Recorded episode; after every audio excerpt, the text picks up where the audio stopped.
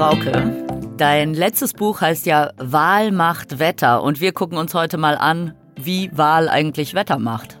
Ganz genau. Unser erstes Buch hieß ja Was hat die Mücke je für uns getan? Da ging es allgemein um Biodiversität. Und jetzt bei Wahl macht Wetter geht es darum, warum Biodiversität unser Klima retten wird. Okay, dann schauen wir uns das heute mal an. Perfekt.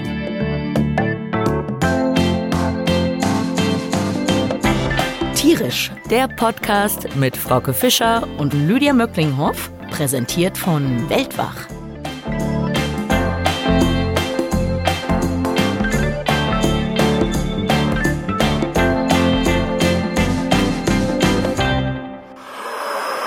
Los geht's mit dem Tiergeräusch des Tages.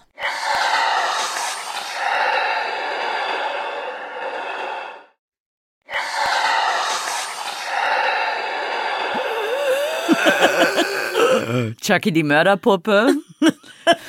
Ist das schon geraten? Das ist schon geraten. Also, nee. Nee, ist sehr gruselig. Sehr, sehr gruselig. aber gut, es geht ja um Wale. Deswegen, meine Vermutung wäre, es ist das Blasloch vom Wal. Siehst du? Und genau das habe ich gedacht, dass du sicher Wal rätst und deswegen habe ich ein anderes Tier genommen. das ist ja wohl gemein. Das ist wirklich mega Sche- gemein. Scheiße, jetzt war ich schon so, ich war total triumphieren. Ich bin ja nicht blöd. Doch, ich bin blöd. Tja, also dann weiß ich es nicht.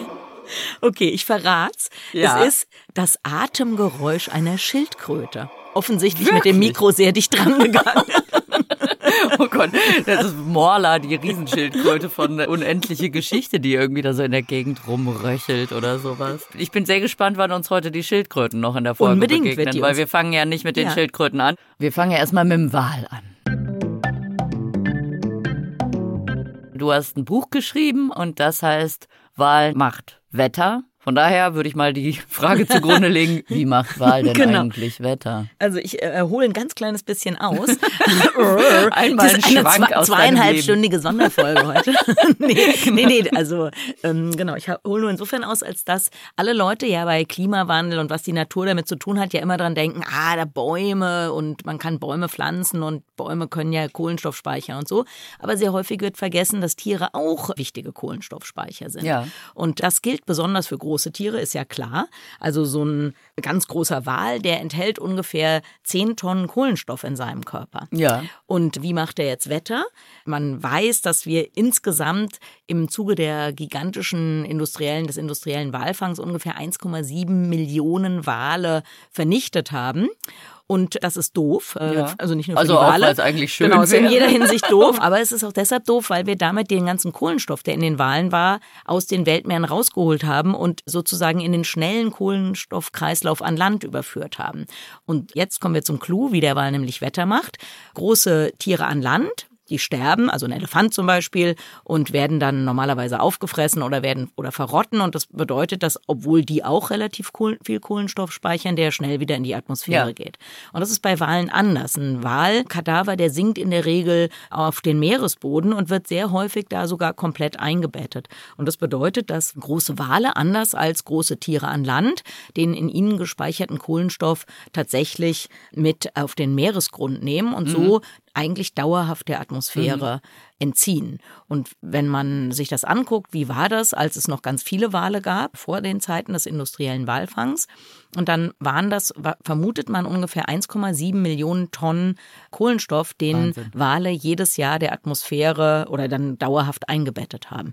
Und das ist äh, jetzt natürlich, also wenn wir uns insgesamt angucken, wie viel CO2 wir emittieren, wie viel Kohlenstoff wir da in diesen schnellen Kreislauf pumpen, dann sind 1,9 Millionen Tonnen im Jahr nicht so viel. Aber einer von vielen Gründen, warum wir große Wale besser erhalten hätten oder vielleicht uns bemühen sollten, dass die wieder mehr werden. Ja, plus Wale tragen ja auch noch ganz anders zum Klima bei. Ne? Ähm, Mir fällt da die Walpumpe Genau, ein. Ne? genau. Also, weil du hast gerade gesagt, große Tiere speichern viel Kohlenstoff, aber tatsächlich speichern ja auch sehr, sehr kleine Lebewesen viel Kohlenstoff. Und wir denken oft an, wie du schon gesagt hast, an Mangroven, an Regenwälder Mhm. und so weiter. Aber tatsächlich sind es sehr, sehr kleine Lebewesen, die eben auch für die Sauerstoffproduktion und für die Kohlenstofffixierung zuständig sind, nämlich äh, Phytoplankton. im Genau. Meer. Ne? Mhm. Also so Dinoflagellaten, winzige Algen, die man kaum mit bloßem Auge sehen kann.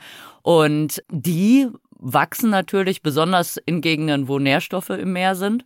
Und tatsächlich ist aber der weite Ozean jenseits der Küste im Prinzip so eine Nährstoffwüste. Ne? Und das fehlt vor allem an äh, Stickstoff und an Eisen. Und jetzt kommt unser Freund äh, der Wal Genau. ins Spiel, weil Wale, gerade zum Beispiel Pottwale, fressen ja in sehr, sehr großen Tiefen, also bis zu 2000 Meter tief, fressen da Kalamare, äh, Kala Kalamare? Einmal bitte Kalamares mit Aioli. Kalmare, äh, Quallen und so weiter. Und die fressen sie in sehr großer Tiefe. Dann tauchen sie natürlich irgendwann wieder auf. Sie müssen ja atmen. Und dann kacken sie auch mal ganz gerne. Genau. Und dadurch ziehen sie eben diese ganzen Nährstoffe dann von unten hoch. Genau, da wichtig ist da noch zu wissen, dass sie nicht einfach zufällig weiter oben gerne kacken, sondern weil da ja der Wasserdruck nicht so hoch ist, es ihnen da natürlich leichter fällt, auf Toilette zu gehen. Genau, ja, also Ah, ja, ja, mal. genau. Unten ist der Druck so hoch, unten, also das heißt, wenn unten der Druck hoch wird im doppelten Sinne, dann äh, muss man mal nach oben. Genau, Ich muss genau. mal schön auf das Klo. Genau, und du hast erwähnt, dass dieses Phytoplankton Eisen braucht und tatsächlich ist es eine Besonderheit von Walkot, dass der eisenreicher ist als der Kot von anderen Tieren.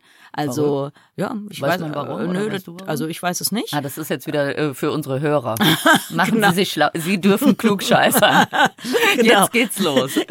genau, also das weiß ich jetzt zumindest so nicht. Aber genau dieser Eisenreichtum ist halt äh, wichtig, um dieses Phytoplankton weiter oben zu ernähren. Genau. ist für die so ein schöner Energy Drink halt. Genau, und die äh, wiederum, die produzieren 50 bis 80 Prozent des Sauerstoffs Mhm. hier auf der Welt und sind die Nahrungsgrundlage in der kompletten Nahrungskette im Ozean Ja. im Prinzip, weil dann kommt äh, eben nach dem Mhm.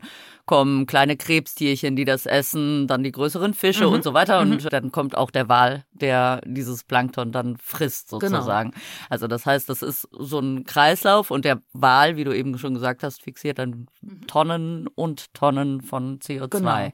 Und es gibt noch einen anderen, also das ist dann eher ja küstennäher oder nicht in ganz so großen Tiefen. Es gibt ja noch diese Kelbwälder und die sind eben auch große Sauerstoffproduzenten und große Ja. CO2 Sequestrierer. Ich gucke jetzt gerade schon so glücklich, weil, weil jetzt gleich kommt bestimmt der Seeotter, oder? Genau, aber auch Ah. tatsächlich interessanterweise, ja, aber jetzt pass auf, auch das hat äh, nochmal mit Wahlen zu tun. Also genau, der Seeotter, ganz wichtig, äh, kommen wir gleich dazu. Mhm. Aber erst vielleicht nochmal, als äh, Wale noch häufiger waren, haben zum Beispiel auch Orcas, also so räuberische, kleinere Zahnwale, also Killerwal klingt nicht so schön und äh, wird dem Tier ja vielleicht auch nicht ganz gerecht, aber die haben natürlich auch öfter mal von den großen Walen gezehrt. Jetzt sind die großen Wale sehr, sehr selten geworden.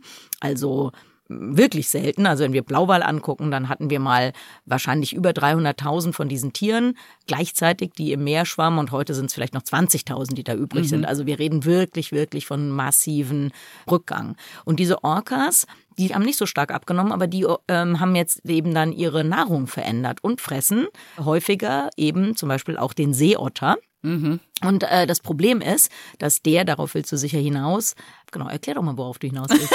du nickst schon so ein bisschen. Ja, die Seeotter. Also A, äh, Seeotter halten ja Händchen, damit sie nicht auseinandertreiben. Deswegen lieben alle den Seeotter sehr.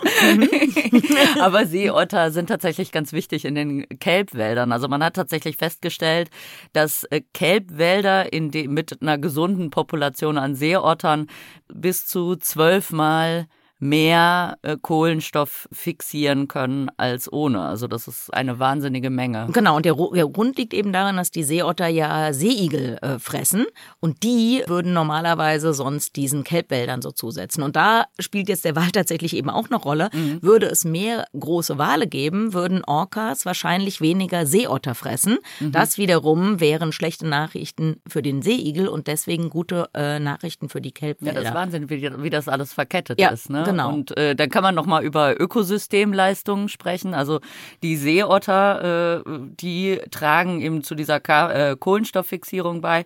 Und äh, dieser Wert, diese Ökosystemleistung mhm. hat ungefähr einen Wert von 200 bis 400 Millionen US-Dollar, mhm. weil man muss ja in der kapitalistischen Welt immer alles sofort in Geld. ja, also genau. es bringt auch was. Genau, und das ist ja bei den Wahlen auch. Also auch da kann man ausrechnen, welchen ökonomischen Wert diese großen Wale haben. Die hätten natürlich zum einen auch, einfach durch ihre Kohlenstoffbindung, kann man ja sagen, okay, eine Tonne Kohlenstoffbindung oder CO2-Bindung, je nachdem, hat diesen und diesen Wert. Und wenn man dann weiß, okay, normale Walbestände hätten 1,9 Millionen Kohlenstoff gebunden jedes Jahr und dann kann man das hochrechnen und dann kommt man da auch zu gigantischen Werten. Und natürlich ähm, sind Wale ja auch beliebte äh, ja, Tourismusattraktionen, mhm. also auch nochmal dieser Wert vom Whale-Watching, Wale zu beobachten, den kann man da noch draufrechnen, ja. also als kulturelle Leistung. Und ähm, dann kommt man zu sehr großen Beträgen. Gut, wir haben jetzt die Seeotter gesehen, wir haben den Wal kennengelernt, äh, wie macht Wal Wetter, aber in eurem Buch geht's ja auch um ganz viele andere mhm, Sachen. Macht genau. doch mal so einen kleinen Werbeblock, Frau. genau. Also erstmal natürlich, was hat das denn jetzt mit dem Tiergeräusch des Tages zu tun? Richtig, also, Schildkröte. Genau. genau. Also das war das Atemgeräusch der Schildkröte. Und ähm, ich finde, man kann in verschiedenen Lebenssituationen ab jetzt auch manchmal das Atemgeräusch genau. der Schildkröte einstreuen. Das stimmt unbedingt. Und tatsächlich tatsächlich, also bei Reptilien, anders als bei Vögeln und Säugetieren, wird ja das Geschlecht nicht mit Geschlechtschromosomen festgelegt, sondern mit verschiedenen Genen, die irgendwo im Genom verteilt sind.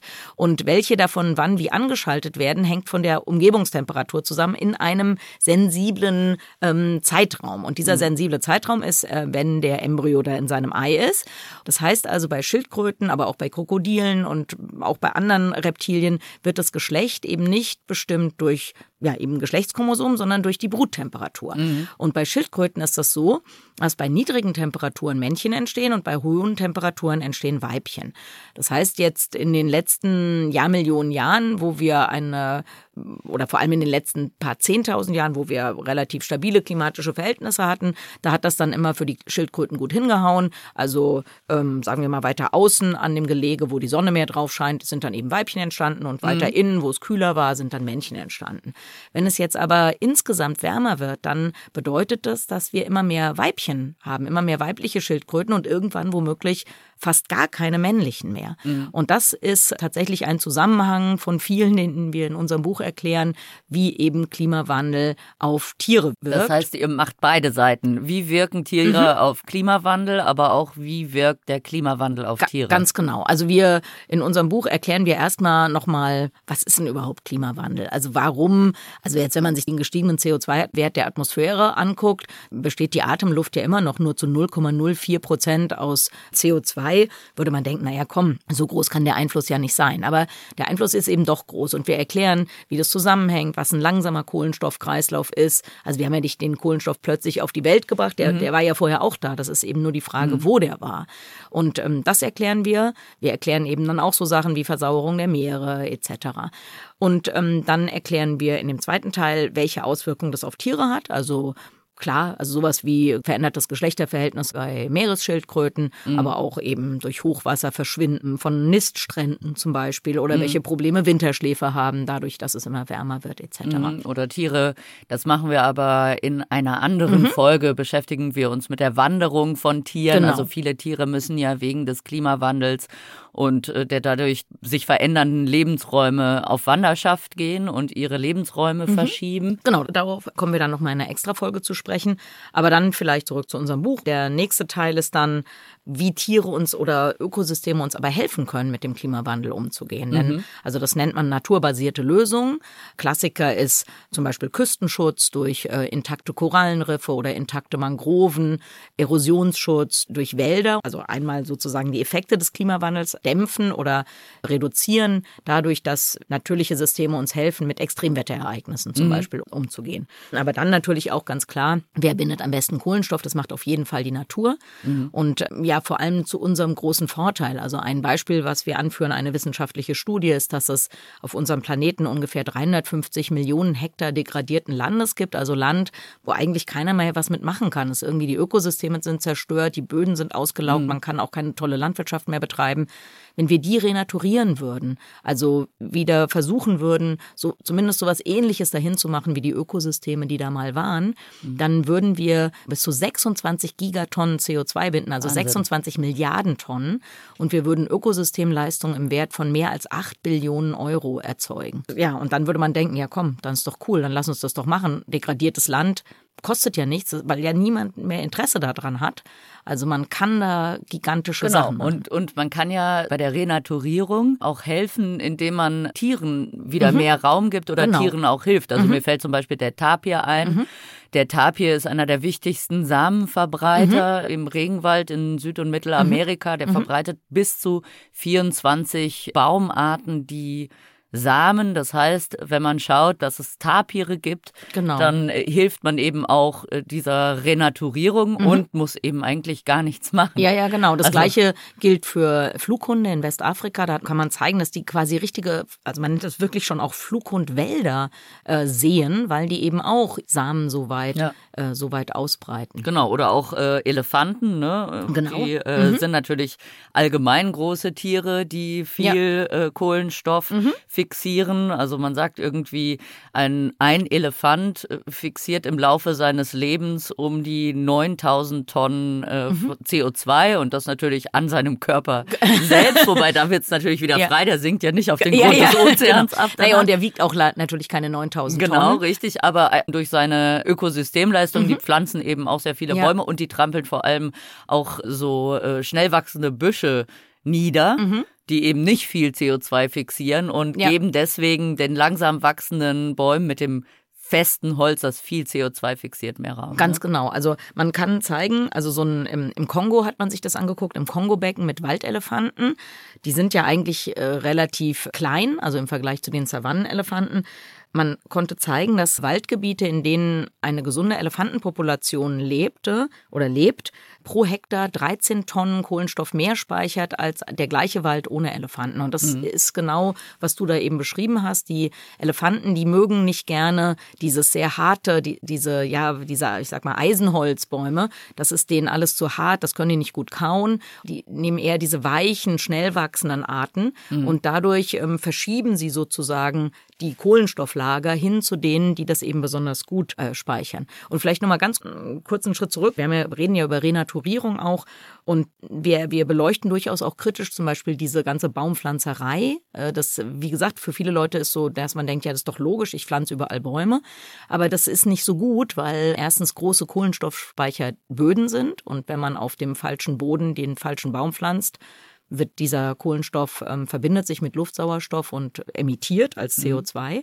Und tatsächlich gibt es jetzt auch eine ganz brandaktuelle Studie, zu der wir vielleicht auch nochmal in einer anderen Folge kommen, ja. aber die sich das, das genau so angeguckt hat. Ne? Ja, nee, aber die haben, ähm, also die haben eben gezeigt, dass tatsächlich Rewilding, also die, ähm, dieses Wiedereinführen von ausgerotteten Tierarten, das ist ja bei uns in Deutschland ist ja ein klares Thema. Das wir haben ja viele ja gerade Arten im Rothausgebirge mit, der, ja, mit genau. dem Wiesent in die Hose gegangen. Achso, ist in die Hose gegangen. Ist in die Hose gegangen. Ja, weil die Leute dann gesagt ja. haben, nee, nee, aber das macht ja die Bäume kaputt. Ja, und, äh, genau. Riesentiere und so. Da sind die Deutschen ja immer mhm. etwas schwierig. Auf jeden Fall kann man aber zeigen, also sowas macht man überhaupt in Europa, gibt es ziemlich viele solche Rewilding-Projekte. Mhm. Und da kann man zeigen, dass das ähm, mehr Kohlenstoff bindet als zum Beispiel Aufforstungsprogramme. Mhm. Also eigentlich ist es besser, auch bei uns in Mitteleuropa, dass wir wieder gute Wildtierbestände bekommen. Und zwar eben nicht nur Rehe oder nicht nur Wildschweine, sondern eben einen guten Mix. Und dass ja. das tatsächlich, dass diese Ökosysteme dann mehr Kohlenstoff binden.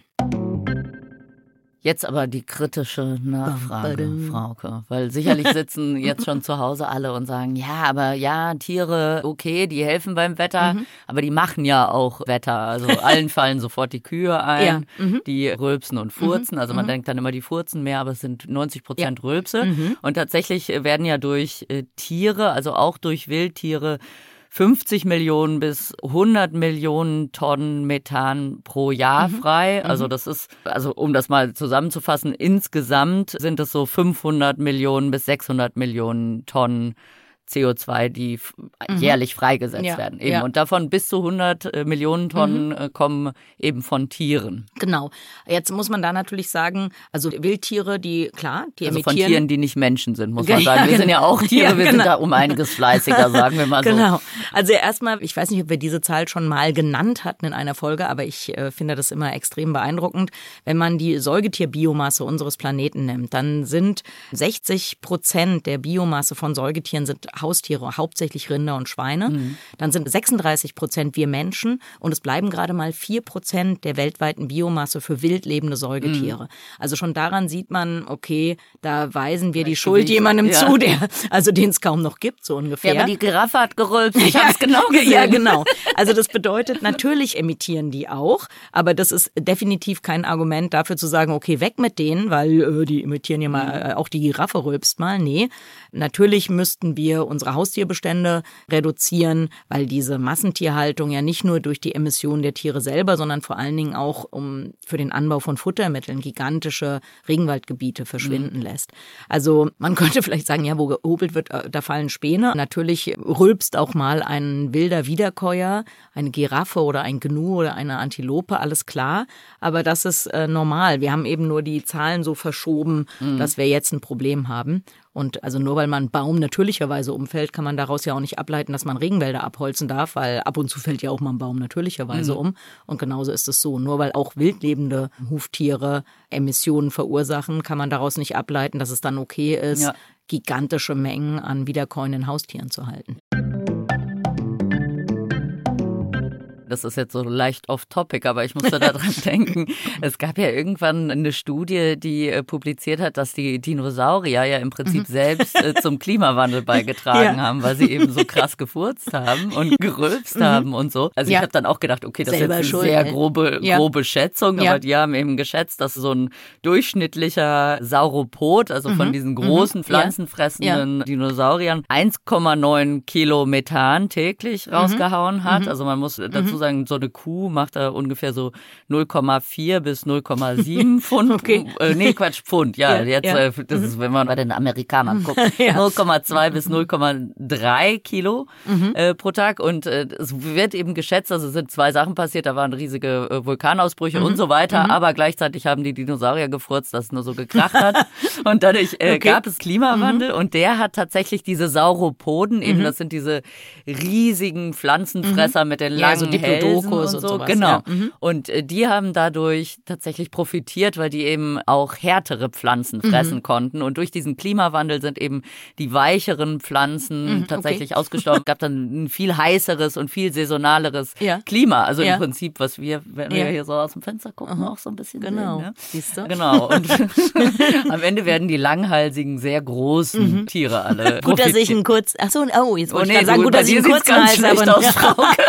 Oh nein, Mist. Genau, deswegen bin ich auch dafür, dass wir irgendwie schlaue Sachen machen, ähm, nämlich naturbasierte Lösungen gegen den Klimawandel. Genau, richtig. Weil wie man sieht, äh, da gibt es sehr viele Tiere, die verlieren. Das haben die Dinosaurier schon mal gesehen. Ja. Und äh, ich sage ja auch immer, also die Erde hilft sich schon irgendwie selbst, ja. wenn sich das Klima verändert, nur dann möglicherweise halt ohne uns. Also das macht stimmt. dann ohne uns weiter. genau. Und ohne die Seeotter, die doch so ja, kleine nee, Händchen das wäre wirklich, das wäre wirklich ganz doof das ist nicht dein erstes Buch. genau, du, ist nicht äh, mein erstes Buch. Also das Buch davor heißt, was hat die Mücke je für uns getan? Endlich verstehen, was biologische Vielfalt für unser Leben bedeutet. Mhm. Und genau wie Wahl macht Wetter beim Ökom Verlag erschienen. Und mhm. super okay. lesenswert. Also die Mücke hat den Deutschen Umweltmedienpreis gewonnen, sind wir ganz stolz. Also das Buch, jetzt genau. nicht die Mücke ja, die, Genau, wir nennen es immer die Mücke. so einen TikTok-Account. äh, heute steche ich mal hier in, genau. in Ports. Genau. Und ich schließe jetzt die Folge ab mit einem kleinen Schwank aus meinem oh. Leben dachte ich. Mach Weil mal. als du vorhin erzählt hast, dass die Wälder ja Erosionsschutz auch sind, ist mir meine Prüfung eingefallen in Tropenökologie äh, beim Professor Linsenmeier, mit dem du ja auch zusammengearbeitet hast. Ja. Und da war eine der Fragen, also der Linsenmeier ist ja so ein Fuchs und eigentlich aber für diese Prüfung musste man einfach alles wissen. Also ich echt monatelang da gefühlt die ganze Welt gelernt. Und dann kommt Herr Linsenmeier mit so einer Frage, ähm, Sie sind vietnamesischer Bauer und wollen an einem Hang anbauen. Mhm. Was machen Sie? Wo ich meinte, ich, ich baue eine Terrasse. Und er sofort, Sie haben keine Schaufel und auch keine Steine. Und dann war die Lösung, also jetzt können alle mal raten, oder rat doch mal, was mache ich? Nein, du machst natürlich ein hochkomplexes Agroforstsystem. Genau, das wäre heute die richtige Antwort. Wir waren da ein bisschen simpler unterwegs ja. und haben so einfach Bodendeckerpflanzen. Genau, das ist ja der Beginn. Eben schon, genau, genau das ist der Beginn eines Agroforstsystems. Man muss nämlich wissen, bei so einem tropischen Regen fällt so ein Regentropfen mit 30 kmh auf den mhm. Boden mhm. und reißt dann natürlich alles weg. Sobald Pflanzen drauf sind, ja. ist das Ganze sehr viel stabiler. So ist es. Das war's für heute und jetzt ja. freuen wir uns über Bewertungen und Rezensionen in eurer präferierten Podcast-App, also zum Beispiel in der Apple Podcast-App oder Spotify. Macht das mal, das geht ganz schnell und ihr helft uns, dass dieser Podcast genau. für alle Zeit läuft.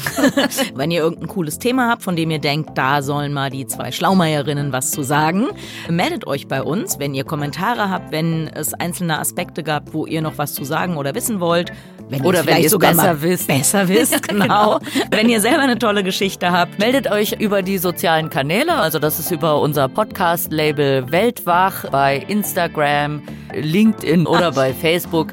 Wir freuen uns auf jeden Fall von euch zu hören. Bis zum nächsten Mal. Wir sagen bis zum nächsten Mal. Macht's gut. Tschüss. Viel Spaß beim Lesen. Ja, richtig. genau. Alle mal schön lesen. Genau.